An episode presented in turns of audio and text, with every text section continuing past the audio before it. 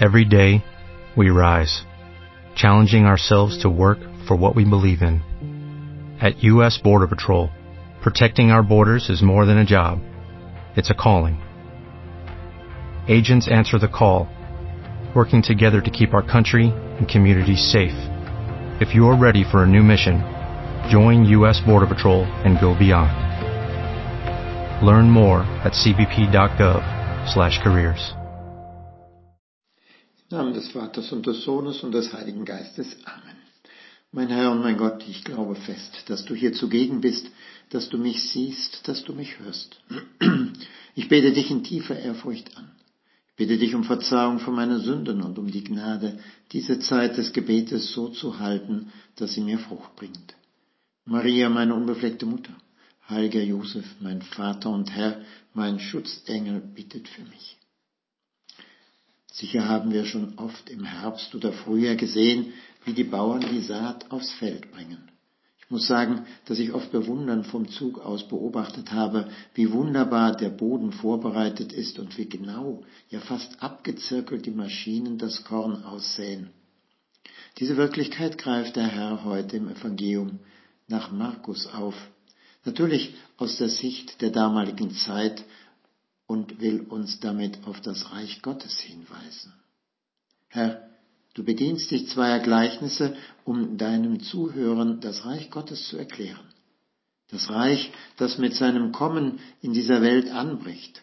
Einmal sprichst du, Herr, von der Aussaat eines Mannes und dem Wachstum der Saat, ohne dass es der Mann merkt.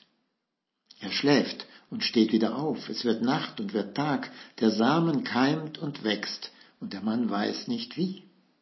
Im anderen Gleichnis sprichst du, Herr, vom kleinsten Samenkorn, einem Senfkorn, das wächst und ein großer Baum wird, in dessen Zweigen die Vögel des Himmels nisten können. Wir müssen uns etwas in diese Gleichnisse hineinversetzen, um zu verstehen, was du uns, Herr, damit sagen möchtest. So wie Samen und Erdreich zusammenwirken, vom Keimen bis zur Ehre, so sind wir durch die Taufe hineingezogen in die unendliche Wirksamkeit der Erlösertat Christi.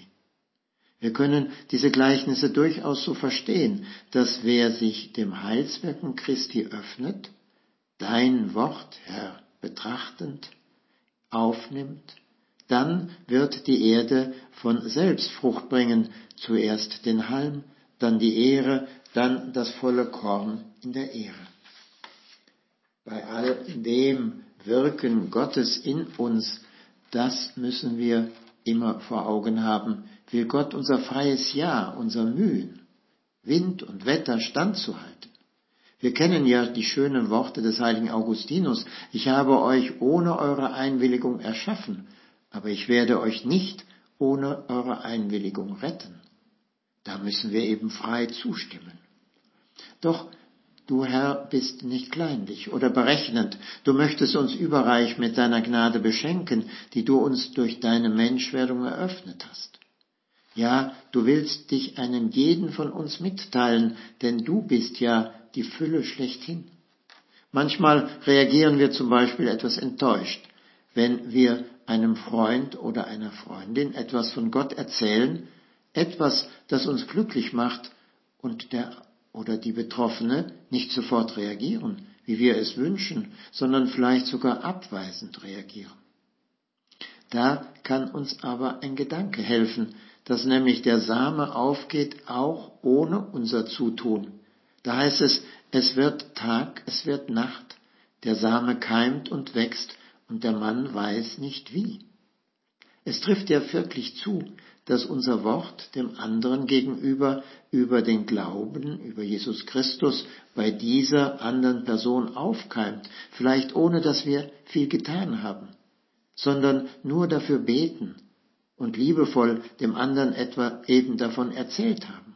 Alles, was aus Liebe zu dir, Herr, geschieht, wird nicht verloren sein. Es bringt immer Frucht.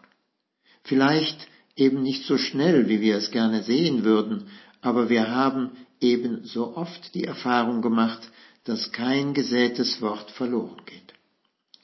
Aber auch du und ich müssen uns fragen, ob wir auch wirklich großzügig sind gegenüber dem, was Gott uns in dem Evangelium der heiligen Messe oder der Lektüre des Evangeliums persönlich anspricht.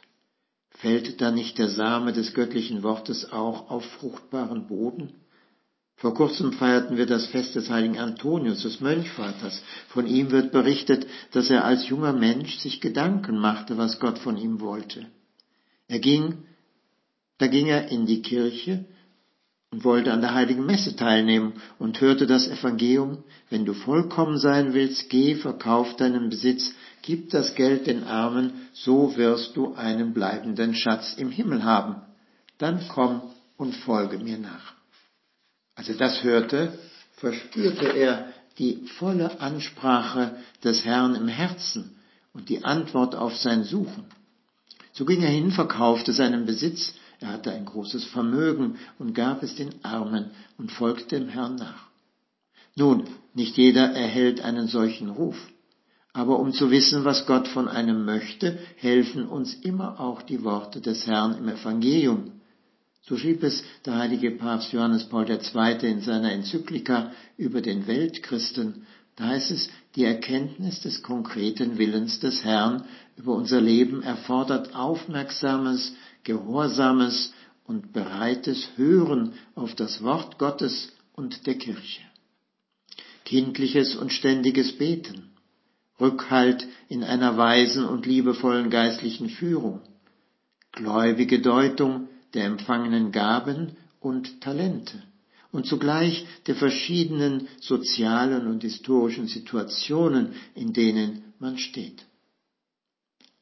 Wiederholen wir noch einmal diesen Rat. Aufmerksames, gehorsames und bereites Hören auf das Wort Gottes und der Kirche, kindliches und ständiges Beten, Rückhalt in einer weisen und liebevollen geistlichen Führung, gläubige Deutung der empfangenen Gaben und Talente. Im Leben eines jeden gibt es besonders bedeutende und entscheidende Momente, den Ruf Gottes zu erkennen und die Sendung, die er einem jeden anvertraut, aufzunehmen.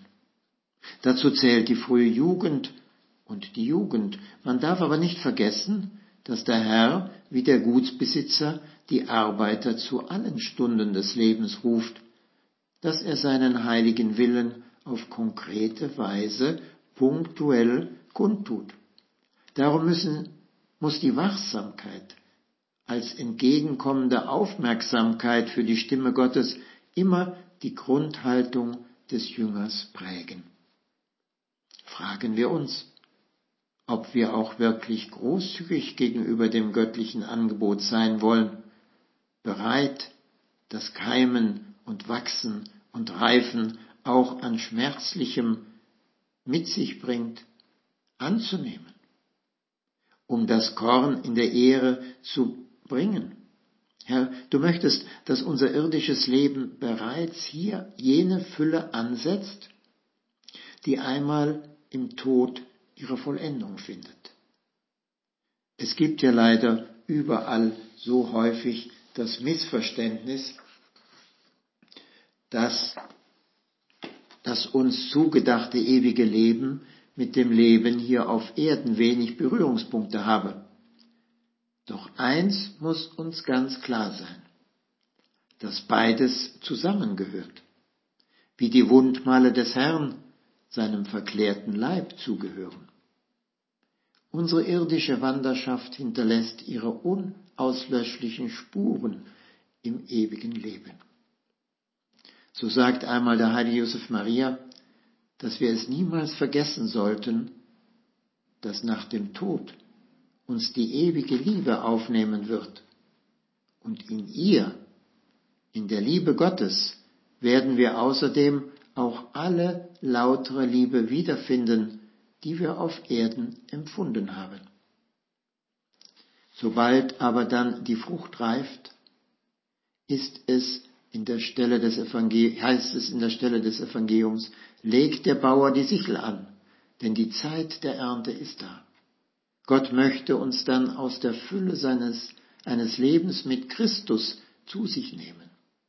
Wir merken, dass die persönliche Anstrengung immer auch nötig ist, aber nicht von ihr allein hängt die Fruchtbarkeit ab. Wir brauchen auch natürlich deine Gnade, Herr. Ich danke dir, mein Gott, für die guten Vorsätze, Regungen und Eingebungen, die du mir in dieser Betrachtung geschenkt hast.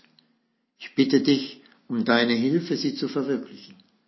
Maria, meine unbefleckte Mutter, heiliger Josef, mein Vater und Herr, mein Schutzengel, bittet für mich.